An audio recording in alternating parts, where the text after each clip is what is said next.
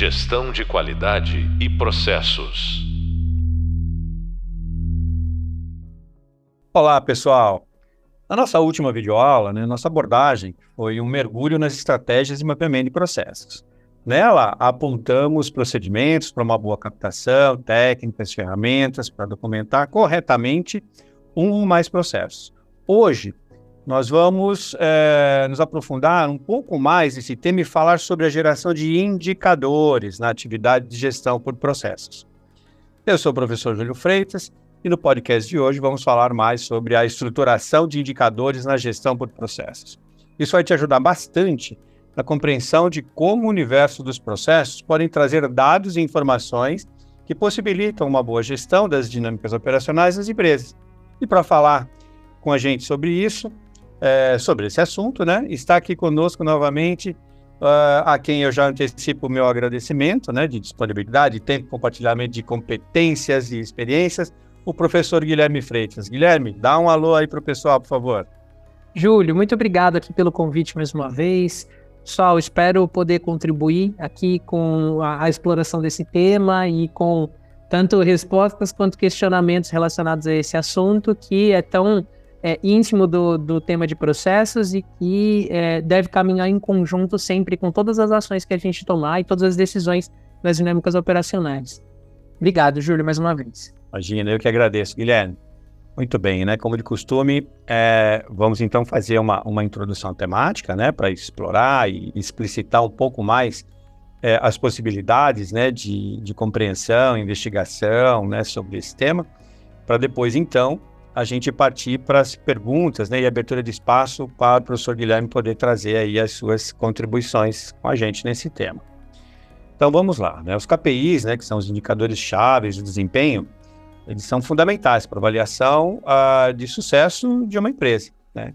O que significa, pessoal, que uh, por mais que as organizações tenham lá os seus processos mapeados, suas cadeias de valores devidamente estruturadas, igualmente mapeadas, por mais que os processos a partir dessa documentação sejam atualizados e sejam é, realizados adequadamente, se a gente não olhar para o tanto de informações é, e dados que a execução desses processos gera e não qualificá-las e não é, estruturá-las em indicadores, a gente é, terá maior dificuldade para tomada de decisão, seja de investimento, de inovação, seja até mesmo de atualização dos processos, que a gente vai apenas executá-los, né, e não extrairemos informações. Essa é a principal função dos KPIs, né?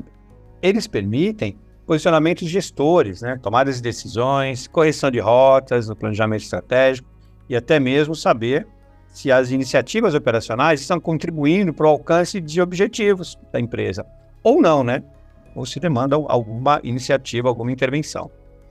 Com uma boa estruturação né, de KPIs, é possível verificar que é, o que está funcionando é, ou não né, nas iniciativas operacionais em curso e servem para promover ações como aferição de resultado prático de investimentos realizados, apuração de velocidade e curso né, em direção ao cumprimento das metas estabelecidas, rumo aos objetivos planejados, né? controle de consumo, gastos nas atividades operacionais ou de gestão. Então vocês percebem que os KPIs, né, os indicadores chaves, eles são é, muito mais do que apenas números, né, muito mais do que apenas é, a representação numérica de dados, né? Eles são é, instrumentos poderosíssimos, né, para tomar decisão gestora, para verificação, né, de rota, se nós estamos ou não numa rota de cumprimento das metas e objetivos estabelecidos, né? Para tanto, é, é também fundamental que se estabeleçam métricas operacionais claras a fim de se obter com maior legibilidade os indicadores de desempenho delas decorrentes.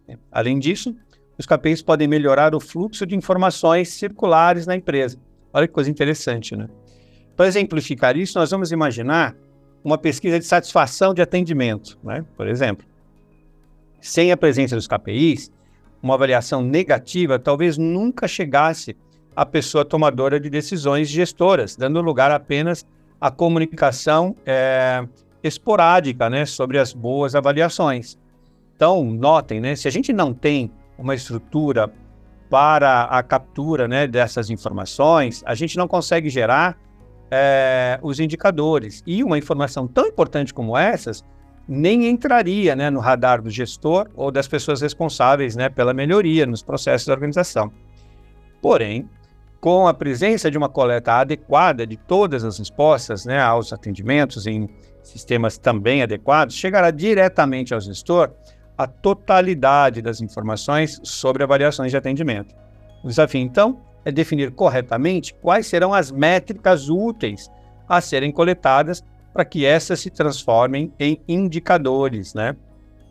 É, e aí sim, para que a gente possa prover né, o nosso negócio uh, e o seu respectivo desempenho, né? Então, a, a importância aqui é a gente ter com clareza a definição dessas métricas que a partir delas vão ser gerados os indicadores. É, a gente vai explorar isso né, mais profundamente aqui no nosso podcast, para poder, a partir daí, é, é, dar condições de análise de desempenho do negócio.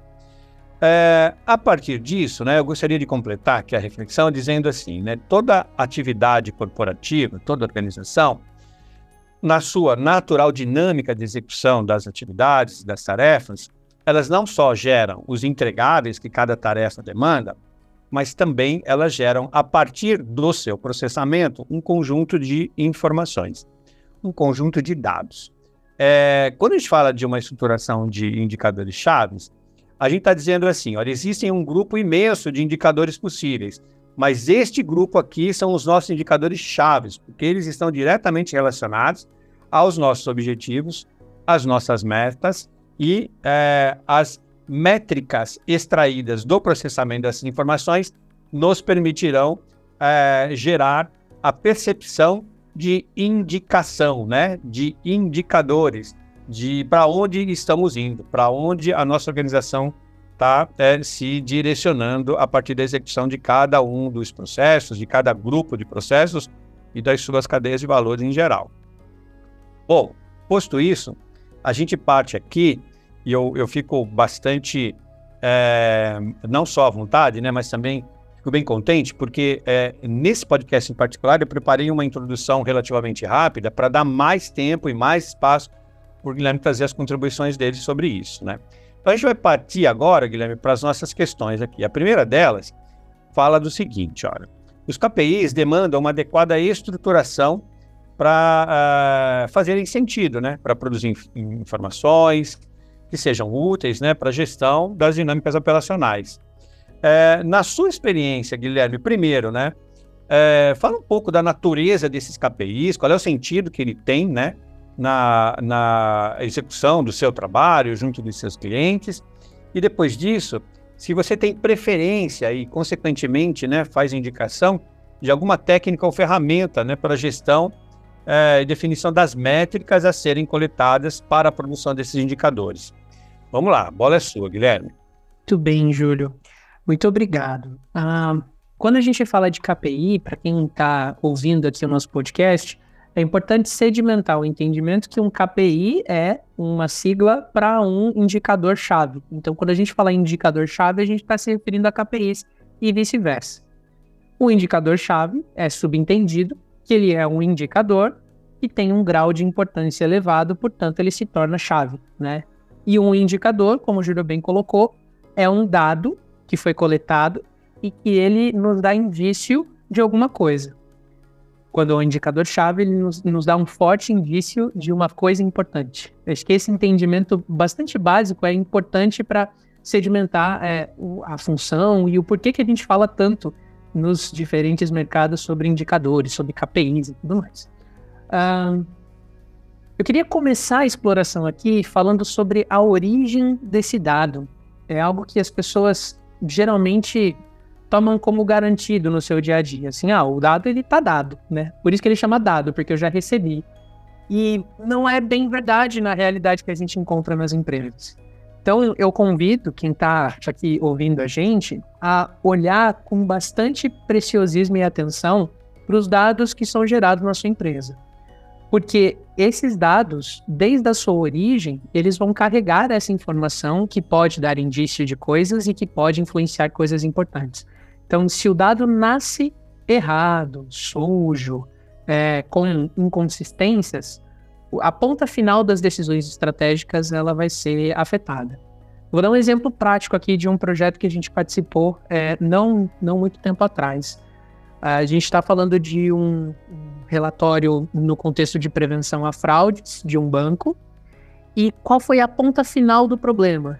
Chegou para a diretoria na Europa do banco de é, uma informação de que um tipo específico de fraude tinha explodido aqui na operação do Brasil. Um incidente gravíssimo. Como que o, a operação brasileira está tomando esse tipo de fraude? Isso é inaceitável, isso é muito desproporcional para o mercado. Aí vocês sabem por que, que aconteceu isso? Porque o relatório que carregava esse indicador era alimentado manualmente por uma pessoa que, por acaso, trocou a informação pegou um tipo de fraude que é mais comum e o seu volume, a quantidade de incidentes que aconteceram, botou nessa fraude que é menos comum e vice-versa. E aí esse número chegou deturpado lá para a operação de estratégia da empresa fora do Brasil. Isso deu um problemão, é, porque a informação chegou é, com problemas na, na, tomada da decisão. Esse indicador-chave, ele chegou é, maltratado no momento que ele precisava ser utilizado. Isso é um problema muito sério e que é, é bastante negligenciado nas empresas. Verifiquem se as informações que estão sendo geradas nas suas bases de dados, elas estão, primeiro, sendo geradas de maneira coerente, e segundo, se há uma equalização semântica dessas informações. Eu quero dizer com isso? O valor de venda do seu e-commerce ele tem o mesmo tratamento do valor de venda da sua loja física? Ou a sua loja física considera como valor de venda o valor da nota fiscal e a loja de e-commerce considera o valor de venda como valor antes da aplicação dos impostos? A, a equalização semântica dos indicadores e melhor ainda dos dados, né, que se tornarão indicadores, ela é o passo fundamental para que a gente tenha tudo que a gente vai falar aqui sobre indicadores é como, como uma possibilidade. Se eu não cuido do meu dado, o indicador ele não é nem possível, ele é, é contestável de imediato. Isso é uma provocação importante que eu queria fazer para vocês logo de lagada aqui na nossa conversa. É, dito isso, os dados, uma vez que eles se tornam indicadores, eles precisam ter visibilidade. Você precisa ter como acessar esses dados. E veja, isso eh, envolve bastante coisa. Envolve a definição de quais são os dados que eu vou é, publicar para que eles sejam analisados.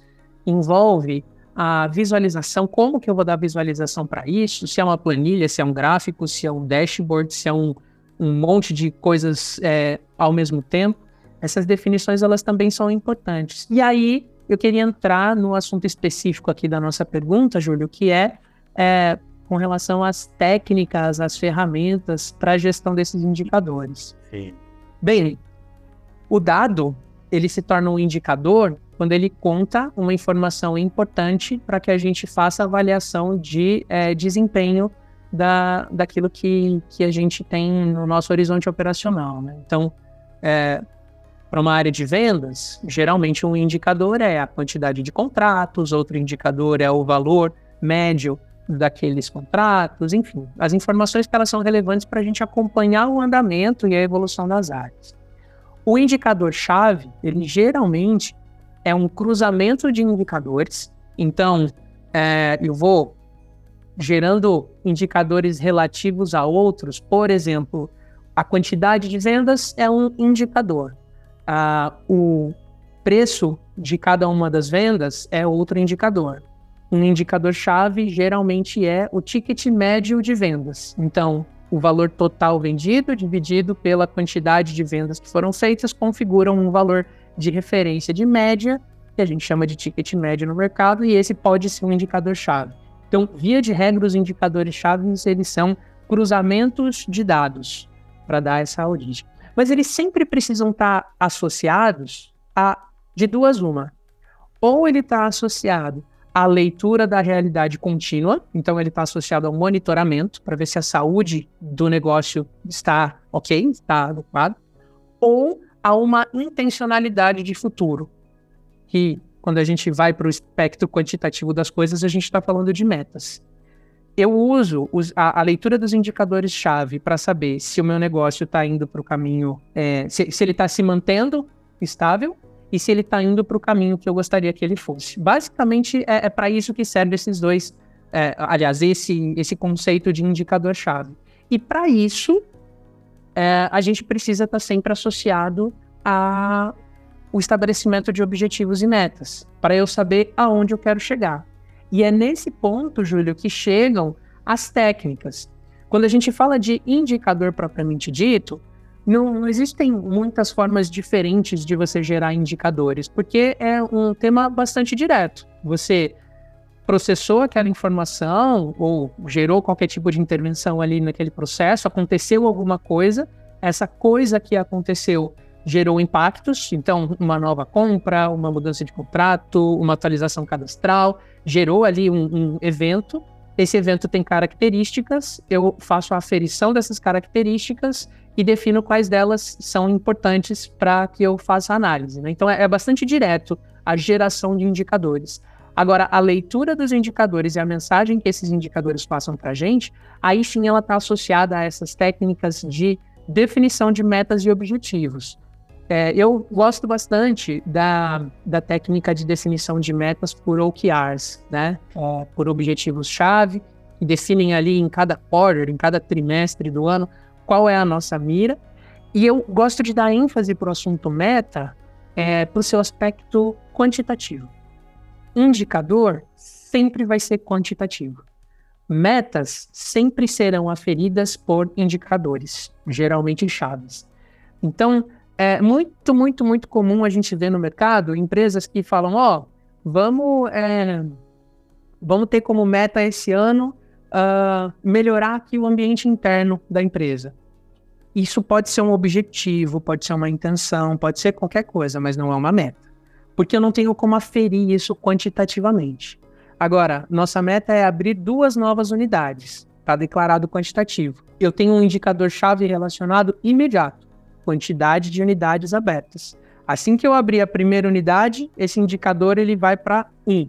Abrir a segunda, o indicador-chave vai para 2. E aí eu tenho a minha meta batida. Se for quantitativo, se for uma intenção quantitativa, é meta. E para a estruturação dessas metas, há técnicas, há metodologias. Se for uma meta, ela é aferida por indicadores-chave. Se for um indicador-chave, depende da geração de indicadores. Se for um indicador, nasceu como um dado. E se é um dado, ele precisa ser gerado com qualidade, porque se é gerado com má qualidade, ele impacta toda essa cadeia estratégica. Perfeito. É, durante a sua fala, me ocorreu aqui né, uma, uma questão. Faz sentido para você a gente, por exemplo, entender que o dado ele reflete um passado, né, um passado coletado, é, esse dado, quando qualificado em informação, ele reflete o presente, que é o que eu consegui fazer a partir desses dados para gerar uma instância mais complexa e ao mesmo tempo mais explicativa né, da informação, e que a informação convertida em KPI me dá subsídio para atuação no futuro. Então eu tenho dado passado, é, a informação, a, um reflexo do presente e o indicador subsídio para ações gestoras de futuro. Faz sentido isso para você ou eu dei uma viajada aqui, Guilherme? Não, eu acho, eu acho, que faz todo sentido, Júlio. E eu queria colocar um, um outro elemento aqui na, na nossa conversa, que é a importância de você olhar para o indicador não como um dado estanque, mas como é, um acúmulo de passados, né? Estou é, dizendo isso de um jeito um pouco mais complexo para dizer que você tem que ver não só o indicador desse mês, mas você precisa ver aquilo que a gente chama de delta na matemática, né? É, você tem que ver a variação desse indicador ao longo do tempo. O indicador sozinho, se eu olhar para uma informação isolada, ela pode me passar uma imagem muito diferente da imagem real. Eu posso ter um indicador que isoladamente ele é um indicador ruim, mas ele representa na sua variação uma mudança positiva gigantesca, assim, uma, uma é, um grande ganho. E se eu não olho para essa variação, eu perco o potencial de tomada de decisão futura um, um indicador que está variando para melhor há um bom tempo, é, ele dá indícios de que a gente está fazendo alguma coisa certa, né? Um indicador que está estabilizado dá indícios para a gente de que, fazendo como estamos fazendo, se não houver nenhuma mudança de contexto, continuaremos com essa mesma referência e assim por diante. É, não existe uma, um, uma maneira mágica de lidar com os indicadores ou uma resposta que seja determinística de futuro, né? Eu não olho para um indicador e eu sei, é, é isso ou é aquilo. Eu tenho indícios, por isso que ele chama indicador. É, e essa leitura de variação de, de delta é uma leitura importante. Perfeito.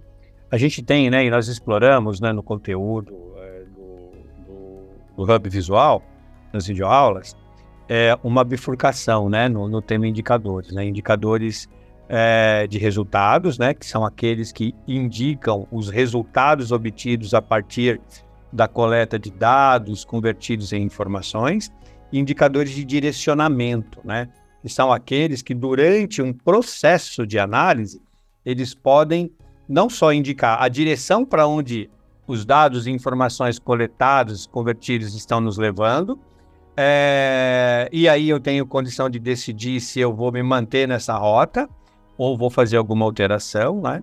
É, e aí eu queria que você explorasse um pouquinho, na sua percepção, é, se faz sentido essa diferença entre indicadores de percurso e indicadores de resultado, por favor. Eu acho ela uma, uma definição importantíssima para você fazer bom uso desses indicadores, né? É, não é porque o indicador não é um indicador chave para tomada de decisão estratégica associada a uma meta que ele é um indicador que não tem importância, né? Eu acho que o que você está dizendo e essa classificação cola diretamente nesse pensamento, porque é, tem indicadores que eles não servem para passar grandes mensagens de futuro, mas eles servem para mostrar que o presente está saudável, né? É, que eles servem para mostrar sazonalidade das coisas. Então, um indicador que piorou, não necessariamente piorou porque nós mudamos, pode ter piorado porque o contexto mudou. E ele pode, inclusive, na sua análise de variação, mostrar uma sazonalidade. É claro que um indicador de vendas vai variar no final do ano, começo do ano, no dia dos namorados, é, é no, no, dia dos pais, das mães. É, é natural, porque são datas que geram, por uma mudança de contexto, um impacto nesse indicador. E é na leitura desses indicadores de percurso que a gente enxerga, primeiro, se as tendências elas estão mantidas, se a sazonalidade continua a mesma, e é observando essa variação, observando esse delta, que a gente pode se preparar para esses indícios. Então eu sei, por exemplo, no varejo, que no final do ano eu vou precisar ter uma equipe mais estruturada, eu vou precisar ter um time de suporte de tecnologia a postos, enfim, eu vou é, precisar me preparar para essa é, variação desse indicador, que é o indicador de quantidade de vendas, por exemplo, e assim por diante. Então, a, a distinção ela faz muito sentido é, e, e, ela precisa, Júlio, refletir na maneira como esse indicador é visto e consumido, né? Para quem esse indicador vai, com que frequência vai, em que formato. É, é claro que indicadores que mostram problemas, eles são indicadores que eles têm um grau de urgência maior na sua comunicação, enquanto que indicadores de percurso ali, indicadores do dia a dia, eles podem estar tá publicados, mas eles podem não, não gerar alardes na operação e assim por diante, né? É, também é importante a gente se preocupar na maneira como esses indicadores são acessados e vistos, para que a gente não sobrecarregue os times de gestão com informações que elas não são relevantes para aquele momento específico que está sendo vivido, né? É, isso é uma coisa muito curiosa, né? É, eu queria colocar duas coisas aí também que eu considero importantes. A primeira delas é que não existe indicador se não houver uh, histórico, né? Pelo menos não existe sentido para uh, o indicador se não houver histórico. Vamos contextualizar isso aqui, né? Quando você fala que, por exemplo, né, os indicadores de venda, eles vão flutuar ao longo, por exemplo, de um exercício né, de ano, então, o dia dos namorados, ele tem um comportamento de venda, no dia das mães, outro comportamento, no Natal, outro comportamento, Black Friday, inclusive, outro comportamento. Então, você não compara, o, por exemplo, o indicador de venda do, da semana do dia dos namorados com duas semanas atrás a essa. Né? Você compara a semana do dia dos namorados de 2023 com a semana do dia dos namorados de 2022. Faz sentido isso, Guilherme? Faz, faz todo sentido. E você só tem condição de fazer isso porque alguém no passado aferiu esses indicadores e é, percebeu que essa sazonalidade acontecia, né? Outra coisa também que é importante salientar, Júlio, é que o indicador ele é implacável se ele estiver é, alimentado com dados corretos, né? Então, por vezes, ele pode até é, ser superior à nossa percepção no dia a dia. Às vezes a gente tem a percepção, por exemplo, que no, no dia dos namorados, vou usar um exemplo recente aqui, né? É, a gente uh, tem uma frequência muito grande nos shopping centers e por isso a gente tem uma explosão de vendas. Mas quando você vai olhar para o indicador, na verdade o que está acontecendo é que os casais estão passeando no shopping e jantando, mas eles não estão comprando nada. Então a, a nossa percepção ela, é, ela não é absoluta em relação aos indicadores. Os indicadores sim são absolutos, porque eles vão contar a verdade dos fatos, né? E eles não vão contar apenas aquilo que é percebido. Isso é interessante e, também. E esse é um enorme desafio, né? Porque às vezes enorme. é negar o fato, né? O indicador. É, exatamente. Nossa percepção, né? Exatamente, exatamente. E às vezes ele vai mostrar tendências que a nossa percepção não tinha reparado, né? Não tinha percebido. Por exemplo, indicadores de alterações climáticas. No dia a dia a gente não percebe que elas acontecem, mas aí você vê lá o indicador e você vê a variação clara e explícita. Né?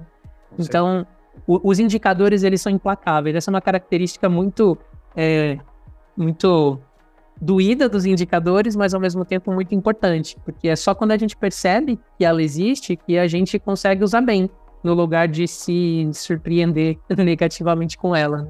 Não, perfeito, né? E, e, aquela coisa também, né? Como você bem colocou, a, a gente precisa tomar um cuidado para não ficar sobrecarregando o gestor, né? Com pois é. indicadores. Agora, eu fico imaginando, por exemplo, os indicadores de é, direcionamento, é, eles, eles vão, por exemplo, para o, o líder de produção, para o pessoal operacional, né?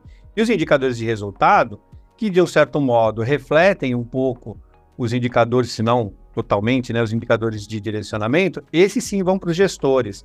Você acha que cabe uma divisão dessas, Guilherme? Eu acho que cabe, mas eu, é, eu colocaria aí nessa equação também a forma como essa informação chega porque é muito importante que um alarde provocado por um indicador ele tenha de fato um caráter de urgência. Porque se você tem uma urgência constante, a urgência deixa de existir, né? Então, vou dar um, um exemplo prático para tentar tangibilizar um pouquinho mais.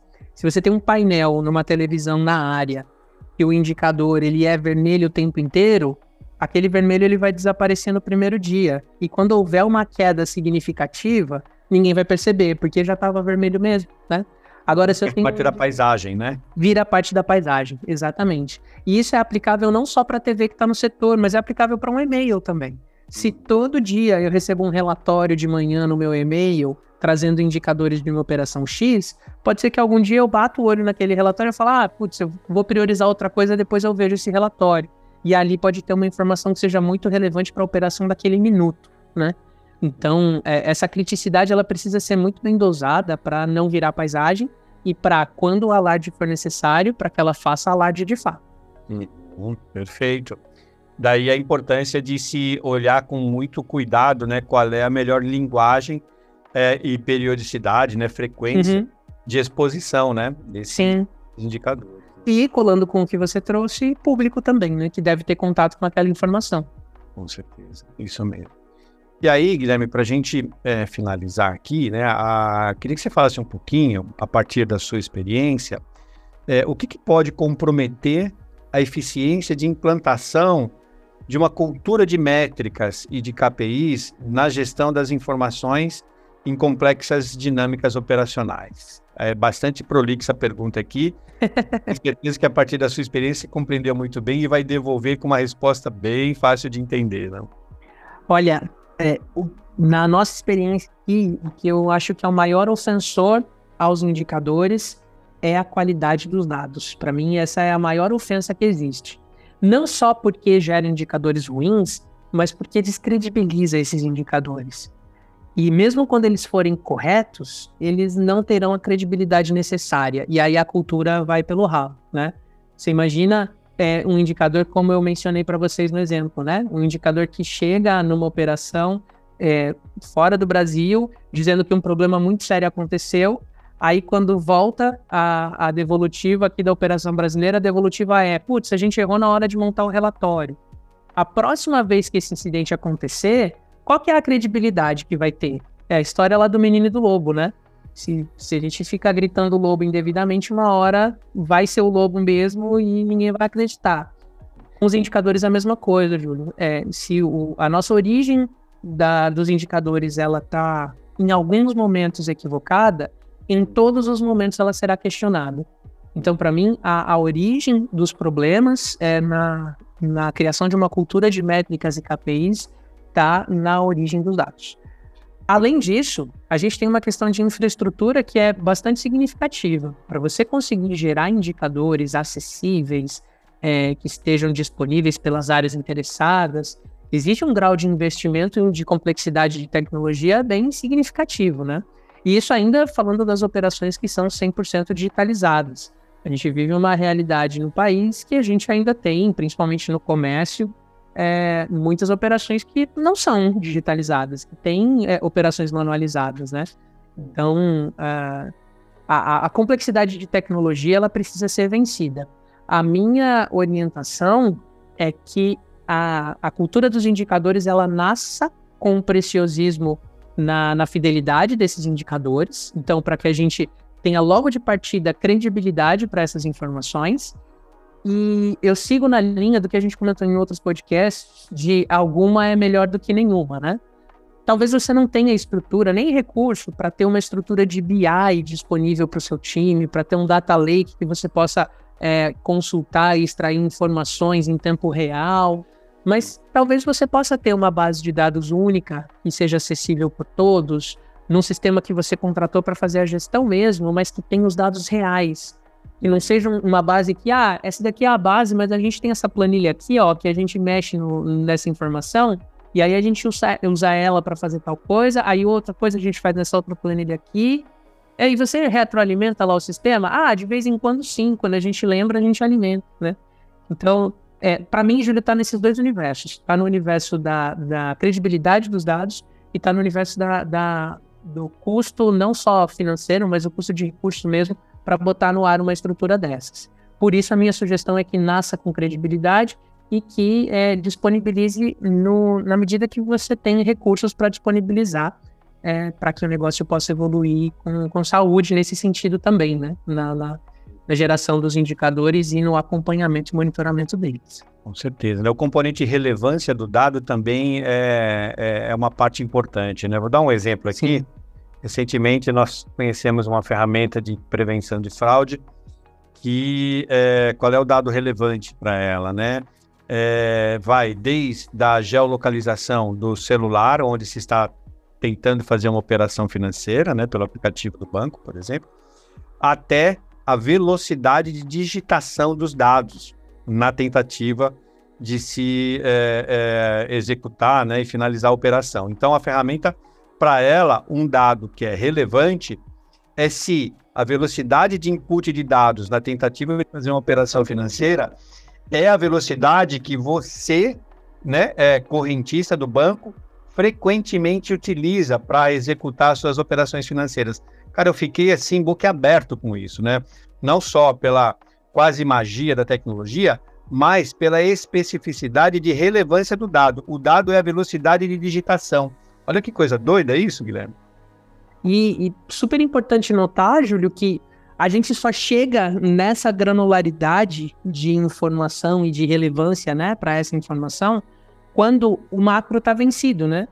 Uma, uma solução de, de prevenção à fraude, como você citou, que se preocupa com esse lado comportamental e que permite parametrização de regras baseada na velocidade que é digitado, ela já venceu a complexidade básica de uma ferramenta de prevenção, né? Ela já olha para qual é o aparelho que está conectando, ela já pressupõe um login, ela já venceu o básico e ela está permitindo o aprofundamento sobre esse comportamental. É, eu acho que isso pode ser expandido para qualquer negócio. É muito importante que você tenha a aferição, pelo menos, daquilo que é indicador-chave para a sua estabilidade, continuidade dos negócios e para atender às suas expectativas de futuro.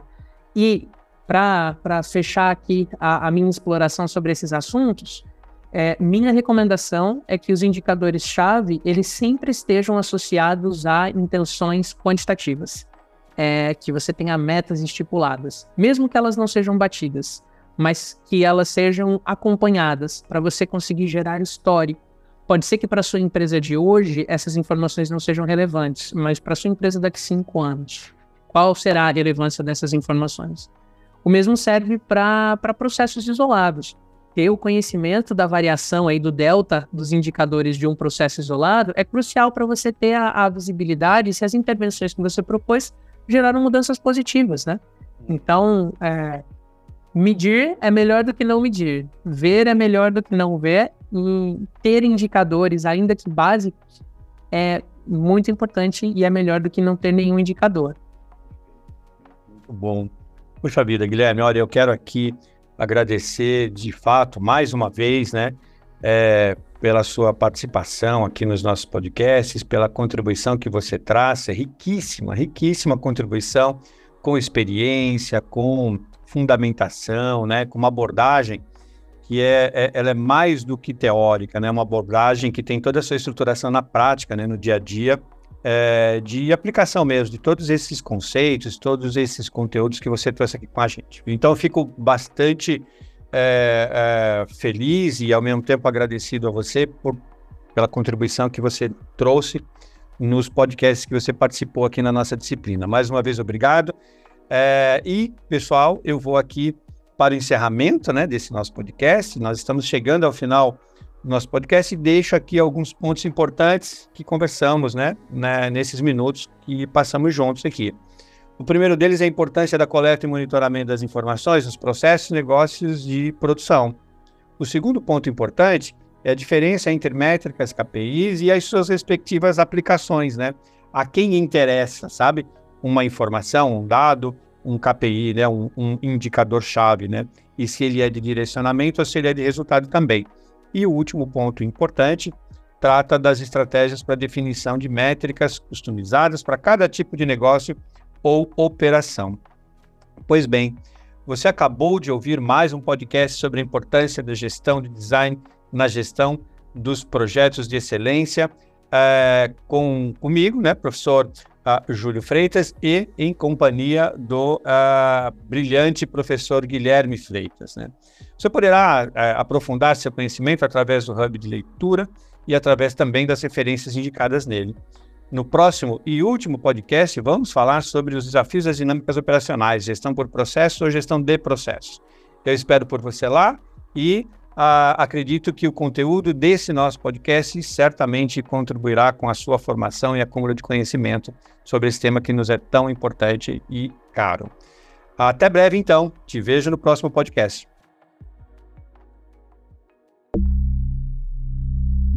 Gestão de qualidade e processos.